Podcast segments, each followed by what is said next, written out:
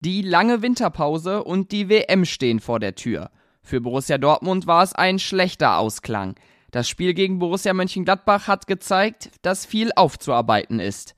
Wir sprechen heute natürlich auch noch einmal über das Borussia-Duell und ziehen schon einmal ein kleines Fazit der ersten 15 Spieltage.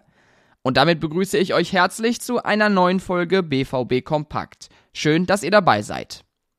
Auch gegen Gladbach schockte die Schwarz-Gelben wieder einmal ein frühes Gegentor. Und auch direkt nach der Pause klingelte es im Dortmunder Kasten. Die frühen Gegentreffer sind für Sebastian Kehl absolut unverständlich.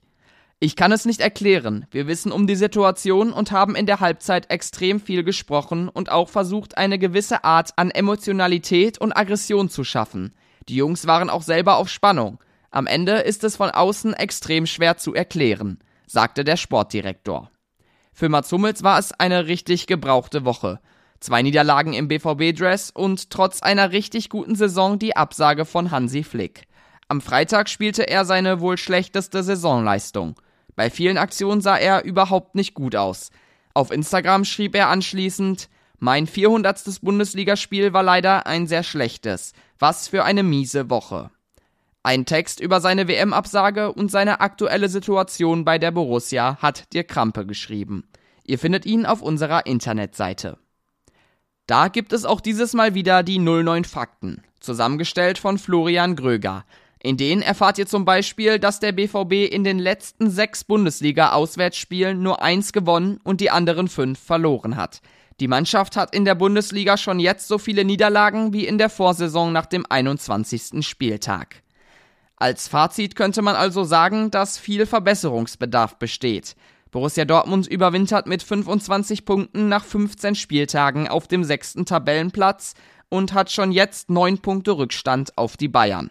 Das Team hat bisher 25 Tore selbst gemacht und 21 kassiert. Und bei diesem Stand bleibt es erst einmal. Erst am 22. Januar ist der 16. Spieltag angesetzt. Da geht es für die Terzic-Truppe gegen den FC Augsburg ran. Die U17 des BVB konnte gestern einen ungefährdeten Sieg einfahren. Im Duell mit Preußen Münster hat die B-Jugend mit 4 zu 0 gewonnen. Damit klettert das Team auf den dritten Tabellenplatz der Junioren-Bundesliga vor. Die A-Jugend muss heute ran. Auch die spielen zu Hause gegen Preußen Münster. Anstoß ist um 15 Uhr. Mit einem Sieg könnte die U19 einen Punkt an den Tabellenführer aus Köln herankommen. Und damit neigt sich auch die heutige Folge dem Ende zu. Wie gehabt findet ihr alle schwarz-gelben News noch einmal zum Nachlesen auf ruhrnachrichten.de. Wenn ihr da ein Plus-Abo abschließt, seid ihr immer bestens informiert.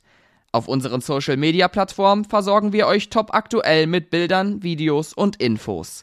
Da sind wir unter dem Handle rnbvb zu finden, ich übrigens unter thsteinbach. Und das war's dann für heute. Morgen geht es in alter Frische weiter. Bis dann.